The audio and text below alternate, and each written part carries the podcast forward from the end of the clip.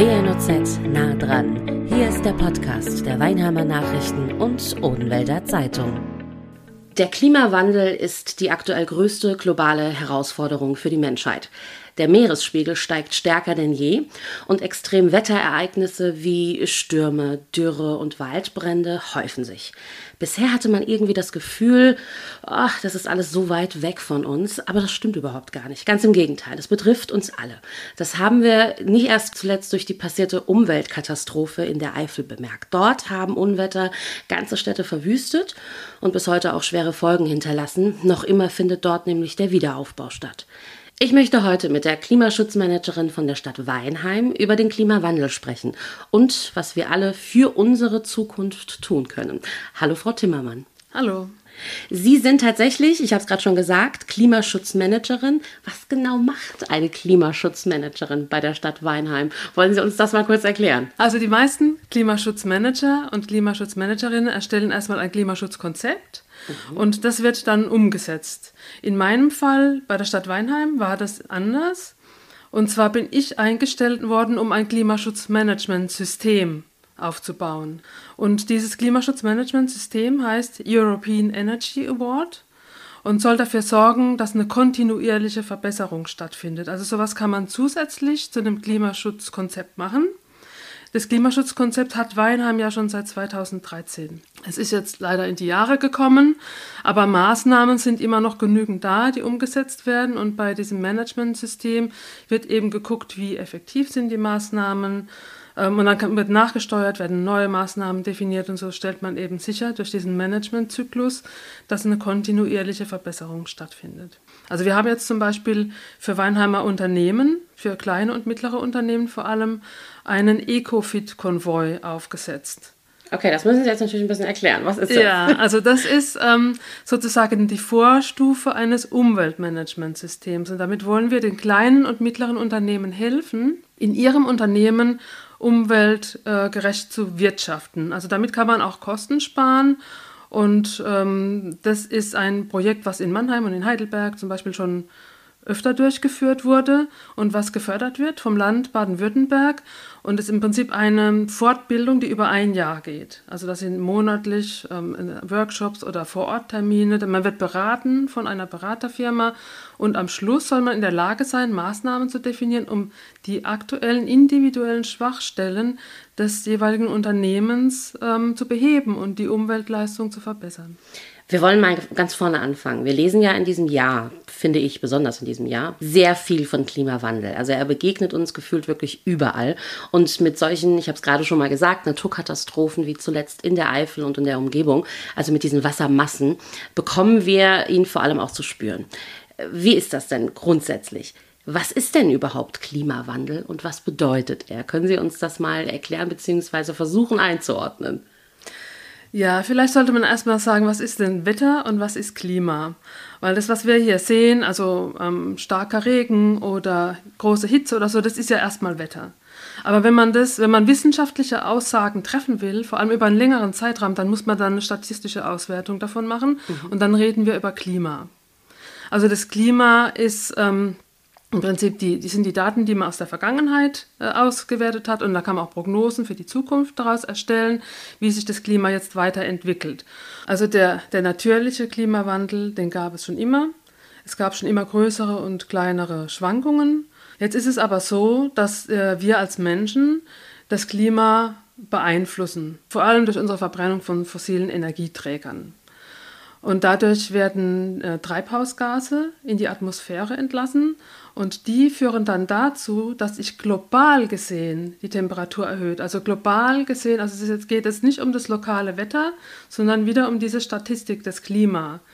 Erhöht sich äh, die Temperatur und zwar in beispiellosem Ausmaß. Das hat der neueste Report des Weltklimarats ja auch bestätigt dass es das bisher in dem Ausmaß noch nicht gab. Und wenn es sowas gab, dann waren da immer Auslöser, die man identifizieren konnte, wie zum Beispiel ein Meteoriteneinschlag oder sowas. Also sind wir, stimmt diese, diese These tatsächlich auch und inwiefern vor allem verantwortlich oder verursachen diese Erderwärmung tatsächlich? Ja, genau. Durch die Verbrennung, also vor allem durch die Verbrennung von fossilen Energieträgern verursachen wir den Ausstoß von Treibhausgasen, vor allem Kohlendioxid, aber nicht nur.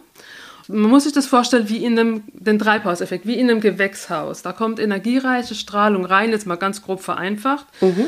Und ähm, dann entsteht Wärme und diese Wärme kann nicht wieder weg kann, wird dann zurückgehalten durch die Glaswand. Und in dem Fall ist es eben die Atmosphäre, die diese Wärme zurückhält. Und so heizt sich ähm, das Klima auf der Erde immer weiter aus, dadurch, dass diese Treibhausgase diese abschirmende Wirkung haben. Also jetzt mal grob vereinfacht. Können Sie ähm, im Bezug auf unseren täglichen Alltag, also egal wer jetzt morgens aufsteht und was tut, Beispiele nennen, wo genau diese Zufuhr an Erderwärmung, die wir tatsächlich verursachen und verschulden, stattfindet. Also können Sie kleine Beispiele nennen, wie der Normalverbraucher dran schuld ist? Ja, klar, schon wenn Sie das Licht einschalten morgens und Sie haben sagen wir, Strom aus äh, nicht regenerativen Energien, also Strom, der mit fossilen Energien erzeugt wird, da geht es dann schon los. Und dann, dann kochen Sie sich vielleicht einen, einen, Kaffee oder wie auch immer und der Kaffee wurde dann hertransportiert mit dem Flugzeug, das wieder Kerosin ausgestoßen hat, fahren Sie mit dem Auto zur Arbeit, haben einen Verbrennermotor, im Winter schalten Sie Ihre Heizung ein. Also es gibt ganz viele Punkte, wo man als Normalverbraucher dazu beiträgt. Also man sieht es im Moment auch an dem CO2-Preis, worauf der erhoben wird. Da können Sie es dran erkennen, wenn, also beim Strom wird es jetzt nicht gemacht, aber wenn zum Beispiel beim Benzin sehen Sie ja die Preiserhöhung oder bei fossilen Brennstoffen, ähm, da, da wird CO2 ausgestoßen und dadurch wird der äh, Treibhauseffekt verstärkt. Also egal, was wir tun, bewusst, unbewusst, wir tragen dazu bei. Sie das könnten auch mit dem Fahrrad fahren. Sie könnten Strom aus den erneuerbaren Energien beziehen, könnten mit Fahrrad fahren. Auch bei öffentlichen Verkehrsmitteln ist es teilweise fossile Energie, wenn Sie jetzt dann mit dem Bus fahren oder sowas. Aber zumindest mal ist dann umgerechnet auf die einzelne Person ist es dann weniger. Wir kommen gleich noch drauf, was wir alles tatsächlich im Alltag tun könnten. Bei manchen Menschen, und das können wir leider nicht leugnen, ist der Umweltschutz gerade der Klimawandel noch nicht wirklich angekommen. Also viele interessiert es nicht. Manche leugnen es sogar, sagen Klimawandel, das gibt es nicht. Was möchten Sie diesen Personen gerne sagen? Also ich bin Wissenschaftlerin und ich ähm, bin Biologin, ich bin keine Klimaexpertin und deswegen schaue ich darauf, was die Experten in der Klimaforschung arbeiten, was die an Ergebnissen rausgekriegt haben, was die sagen und was die empfehlen, was zu tun ist. Ich maße mir nicht an, das besser zu wissen als die Wissenschaftler, die sich damit befassen und die damit forschen. Und das würde ich einfach jedem empfehlen, auf die Wissenschaftler zu hören. Oder wenn sie krank sind, sage ich mal so rum, gehen sie doch zum Arzt und gehen nicht zu, ähm, zu ihrem Bäcker. Also, ja, das stimmt. Ja, warum nicht? genau, warum nicht bei Fragen zum Klimawandel äh, zu den Klimaforschern gehen? Ja, das ist die schönste Antwort, finde ich. Das werde ich mir merken. zu den Folgen. Was können Ihrer Meinung nach mögliche Folgen des Klimawandels sein? Also jetzt schauen wir mal auf tatsächlich unsere Gesundheit, auf die Landwirtschaft, auf den Verkehr, einfach mal um so ein paar Begriffe reinzuwerfen. Was können mögliche Folgen sein? Womit müssten wir eventuell rechnen? Ja, also das Umweltbundesamt hat im Juni oder Juli diesen Jahres diese Klimawirkungs- und Risikoanalyse herausgegeben. Und da war eine ähm, wichtige Aussage, dass ein besonders hohes Risiko besteht für unsere natürlichen Lebensgrundlagen. Und die natürlichen Lebensgrundlagen das ist ja der Grund, warum wir hier auf der Erde überhaupt existieren können. Also da geht es jetzt auch nicht nur um Forst- und Landwirtschaft, es geht um Luft und Wasser und alles Mögliche. Und wenn man in diesen Bericht reinschaut, dann sieht man zum Beispiel gerade für unsere Region, wir sind in einem Hotspot, also besonders die im Moment schon relativ warmen Gegenden in Deutschland. Also das geht hier nur um Deutschland, vom Umweltbundesamt. Besonders die warmen Gegenden, die haben dann in Zukunft mit extremer Hitze zu rechnen zum Beispiel entlang des Rheins und besonders in Städten und das führt wiederum zu Gesundheitsgefährdungen.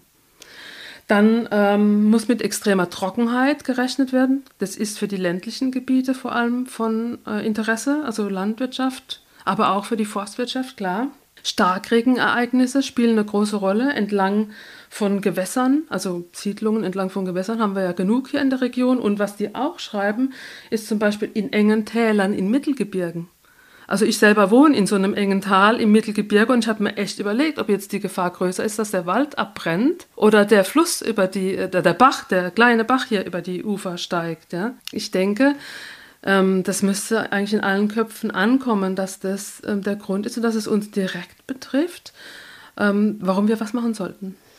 Ist das ein, so äh, interpretiere ich es tatsächlich, ein typischer Fall von, es muss immer erst was passieren, dass die Leute darauf aufmerksam werden, wachgerüttelt werden. Jetzt habe ich schon mehrfach das Beispiel mit den Unwetterkatastrophen äh, in der Region in der Eifel genannt. Das ist so ein Beispiel gewesen, meines Erachtens nach, für es kommt näher, weil die meisten immer in, ähm, keine Ahnung, äh, Richtung Amerika mit den Waldbränden schauen. Griechenland hatten wir es, in der Türkei etc das ist so fern, das ist furchtbar und die meisten Leute sind auch tatsächlich erschüttert, aber es betrifft sie nicht. Und erst dann, wenn es den Mensch selbst betrifft, habe ich das Gefühl, dann wird er wach und dann ändert er auch erst was. Geht es Ihnen ebenfalls so in Ihrem Beruf, dass Sie feststellen, ja, es muss immer erst mal was passieren, anders kriege ich die Leute nicht wachgerüttelt?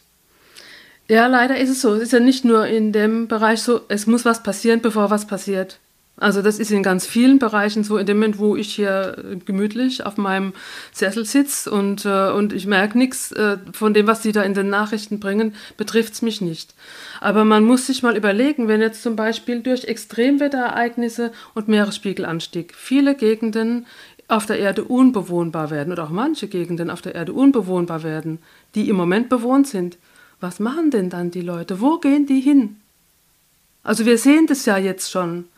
Also solche Auswirkungen, das betrifft uns auch. Also nicht nur die Wetterereignisse, sondern es wird soziale Verwerfungen geben. Und diejenigen, die da sind, wo die anderen hinwollen, die werden ja auch nicht einfach sagen, ja, dann gehe ich mal oder komm, komm rein. Ja? Was kann man tun? Also jetzt gehen wir ähm, vielleicht gerne auch in die kleineren Beispiele. Was kann ich als normaler Mensch tun, der eben nicht das als Beruf hat, was Sie haben, der nicht das Wissen hat, was Sie haben, ähm, aber nichtsdestotrotz was für die Umwelt tun möchte, für den Klimaschutz tun möchte? Das ist die eine Frage. Und die andere Frage ist, was können wir auf lange Sicht tun, damit unsere Zukunft nicht in Gefahr ist. Kommt ein bisschen drauf an, was man selber für einen Handlungsspielraum hat. Es gibt ja Leute, die haben keinen großen Handlungsspielraum, aber das sind in der Regel auch nicht die, die ein großes Auto fahren und ein großes Haus haben. Ja? Aber es gibt Leute, die sitzen in verantwortungsvollen Positionen, die haben einen Handlungsspielraum, einen Entscheidungsspielraum und auf die kommt es jetzt an.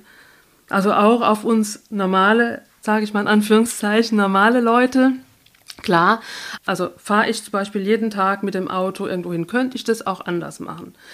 Gäbe es vielleicht eine Möglichkeit, wie ich mich engagieren kann im Bereich Klima- und Umweltschutz? Oder kann ich zu Hause, äh, da wo ich wohne, irgendwas ändern? Es gibt ganz viele Angebote. Man kann sich informieren. Ich bin auch immer froh, wenn sich Leute bei mir melden, wenn sie Fragen haben. Wir haben auch in, als Stadt Weinheim verschiedene Angebote, die kann man auf unserer Homepage nachlesen. Ich habe auch gestern war ich im Büro und habe einen Anruf nach dem anderen gekriegt zum Beispiel, wo Leute gefragt haben, ja, was kann ich denn da machen, was kann ich denn da machen. Können Sie da mal ein Beispiel nennen? Was, was ja, also so im Moment kommt viel wegen Photovoltaikanlagen. Leute, die Photovoltaikanlagen bauen möchten und halt jetzt zum Beispiel gar keine Ahnung haben, nicht wissen, wie sie da anfangen sollen mit dem Thema. Ist ja auch, äh, also wirklich nicht jeder ein Ingenieur oder so. Und da haben wir zum Beispiel eine Beratung als Stadt Weinheim. Ähm, wir machen das durch die KLIBA, also die Klimaschutzagentur, äh, die in Heidelberg sitzt und die eben auch äh, für Weinheim zuständig ist. Und da haben wir Beratungen, wir haben auch Energieberatungen, die die KLIBA für uns macht. Und da kann man zum Beispiel in dem ersten Aufschlag erstmal anrufen und sagen, ich hätte gerne einen Beratungstermin. Und da kriegt man dann auch Informationen zum Beispiel über Fördermaßnahmen, die es gibt und wir hatten jetzt auch die ganze Zeit eben diese Vorortberatung, wo tatsächlich jemand zu Ihnen ins Haus oder zum Haus kommt und sich das anguckt und dann einen Bericht erstellt. Die Fördergelder sind ausgeschöpft. Das alles ist ziemlich nachgefragt. Also, aber es gibt immer noch eine telefonische und eine schriftliche Beratung. Jetzt hatten wir Beispiele mit, ähm, was man auf Dach machen kann von dem Haus. Und Sie hatten es aber auch schon erwähnt, nicht viele Menschen Manche jedenfalls nicht, haben kein Haus. Die sitzen jetzt da und sagen ja, oh, ich habe ja kein Haus, also betrifft es mich nicht. Nee, doch. Also auch wenn ich in der Wohnung wohne, auch wenn die Wohnung sehr klein ist, auch wenn ich zwei Menschen in dieser Wohnung nur habe oder fünf. Also auch die können natürlich zur Energieberatung gehen. Also gerade wenn man nicht viel Geld hat, ist es durchaus sinnvoll, mal drüber nachzudenken, ob man auf diese Weise vielleicht auch Geld sparen kann. Also es gibt dann einfache Maßnahmen, wie zum Beispiel so schaltbare Steckdosen leisten zu installieren oder halt eben die Temperatur zu kontrollieren, wenn man im Winter heizt, dass man eben nicht mehr als 21 Grad oder sowas im Wohnzimmer hat und es nicht auf 24 Grad jetzt hochheizt. Also jedes Grad, was man da einspart, indem man sich zum Beispiel Wärme anzieht oder so, ähm, oder halt zum Beispiel Möbel, die vor der Heizung stehen, woanders hinstellt, damit die Wärme von der Heizung auch äh, zirkulieren kann. Also es gibt äh, schon einige Maßnahmen, die man dann auch machen kann. Also da bin ich doch schon mal ganz gut dabei. Ich sage nämlich meiner Familie immer, vor November mache ich keine Heizung an. Da ziehen wir uns entsprechend an. Das mache ich zugegebenermaßen nicht wegen des Klimawandels, wenn ich ganz ehrlich bin, sondern aus Prinzip. Aber nein, Spaß beiseite. Manchmal ist es halt so kalt, da muss man es ein bisschen früher machen. Aber dann sind das so Kleinigkeiten, wo man vermeintlich denkt, tut ja nichts zur Sache, aber die können tatsächlich eine große Auswirkung ja auch haben. Es gibt aber tatsächlich auch Stimmen, die behaupten, dass der menschliche Beitrag zur globalen Erwerbung so gering ist, dass er eigentlich schon fast unbedeutend sei. Stimmen Sie dem zu? Nein, dem stimme ich natürlich nicht zu. Ich hatte ja schon gesagt, dass ich mich da auf die Wissenschaft verlasse und gerade der aktuelle äh, Bericht des Weltklimarates, der beschreibt ja, dass es erwiesen ist. Und da gibt es ja auch zum ersten Mal diese Zuordnungsforschung, die jetzt da drin ist, also die, wo man sagen kann, das und das Ereignis äh, kann zu so und so viel Prozent, mit so und so viel prozentiger Wahrscheinlichkeit ähm, auf den vom Menschen verursachten Klimawandel zurückgeführt werden. Also da so weit sind die Klimaforscher mittlerweile schon und die sind sich einig. Also die Leute, die das behaupten, wie gesagt, also die sind keine Klimaforscher. Und ich plädiere eben dafür, auf die Fachleute zu hören. Wie kann man denn überhaupt Klima vorhersagen, wenn man schon eine Wettervorhersage für zwei Wochen äh, im Voraus nicht hinkriegt? Ja, da haben wir wieder den Unterschied zwischen Wetter und Klima. Ja, also das ist was anderes, eben zu prognostizieren, wo jetzt die, wie jetzt der Wind sich ändern, wo die Wolken hingetrieben werden, wie viel Regen dann da rauskommt und wie viel Sonne. Also das ist äh, ein ganz, ganz anderes Niveau. Das Klima ist eine statistische Größe eigentlich. Also das ist ja die statistische Auswertung vom Wetter und das muss man wirklich über längere Zeiträume machen, um da eine Aussage drüber machen zu können. Die Modelle sind mittlerweile ziemlich ausgereift. Jetzt hatten Sie eben schon mal erwähnt, dass unsere Region ein Hotspot ist. Gibt es bestimmte Orte, bestimmte Stellen, äh, die besonders äh, in Gefahr sind? Also wie gesagt, ich würde sagen, die Städte an den Gewässern zum Beispiel. Also Städte einerseits, weil da natürlich sich die Erhitzung besonders bemerkbar macht und an den Gewässern noch dadurch, ähm, dass dann eben auch noch durch äh, Hochwasser eine Gefahr besteht. Dann wäre jetzt in diesem Falle die Stadt Weinheim mit der Wäschnitz, äh, mit dem Weidsee definitiv in Gefahr. Ja, es gibt sicherlich für die Stadt Weinheim da ähm, ein Gefahrenpotenzial. Ich würde jetzt mal sagen, da so Mannheim oder sowas, wo jetzt nun mal der Neckar ähm, in den Rhein fließt, äh, da wäre auch ein großes Risiko. Also nicht nur in den größeren Städten, aber auch in kleineren. Wir haben ja jetzt gesehen, gerade im Ahrtal, dass es nicht unbedingt die großen Städte waren und dass kleine Flüsse sich ganz groß, mhm. ähm, äh, ganz große Zerstörungen angerichtet haben. Und deswegen müssen wir uns schon alle darauf vorbereiten. Das ist jetzt nämlich das eine. Wir müssen versuchen, den Klimawandel auszubremsen. Und das andere ist, uns darauf einzustellen.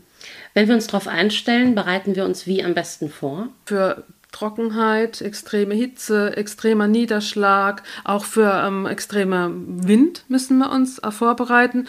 Und es gibt ja schon Städte, ähm, wo das teilweise gemacht wird. Also da ist zum Beispiel eine Begrünung innerhalb von der Stadt, kann sehr viel beitragen dazu, einmal zum Beispiel Niederschläge aufzufangen und zurückzuhalten für eine Zeit lang aber auch ähm, direkt zu kühlen. Also so zusammenhängende Grünzüge, Begrünung von Gebäuden, dann zusammenhängende Wasserbereiche, die halt eben auch für Kühlung sorgen. Und man muss die Häuser so bauen, und auch vor allem nicht direkt am Gewässer bauen. Die Häuser nicht in Gegenden bauen, die halt besonders gefährdet sind ähm, durch Hochwasser.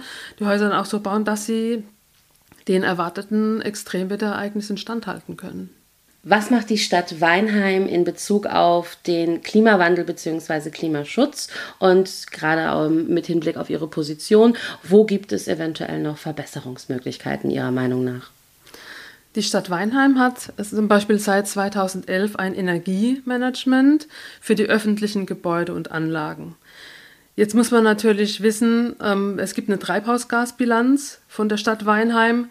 Das sind die öffentlichen Gebäude und Anlagen mit einem Prozent. Also spielen die da eine Rolle bei den Treibhausgasemissionen, ein Prozent. Okay. Es sind jeweils ungefähr 29 Prozent die Privathaushalte, der Verkehr und das produzierende Gewerbe. Dann sind es nochmal, glaube ich, 14, 13 oder 14 Prozent für anderes Gewerbe und Dienstleistungen und sowas. Ne? Also sagen wir, diese drei, da müssen wir ähm, einen Fokus drauf legen und müssen gucken, wie wir ähm, die Akteure in den Bereichen erreichen und wie wir dort Verbesserungen machen können. Also ich hatte Ihnen ja von dem Ecofit-Konvoi schon erzählt, mhm. wo wir eben kleine und mittlere Unternehmen unterstützen wollen dabei, umweltfreundlich zu wirtschaften. Bei größeren Unternehmen, die können sich in der Regel selber helfen. Die haben die Kapazitäten, die Ressourcen, um jemanden einzustellen, der sich darum kümmert, so wie die Stadt Weinheim ja auch. Äh, was das Thema Verkehr betrifft, da, da sollte ja eigentlich letztes Jahr schon die Zukunftswerkstatt starten. Mhm.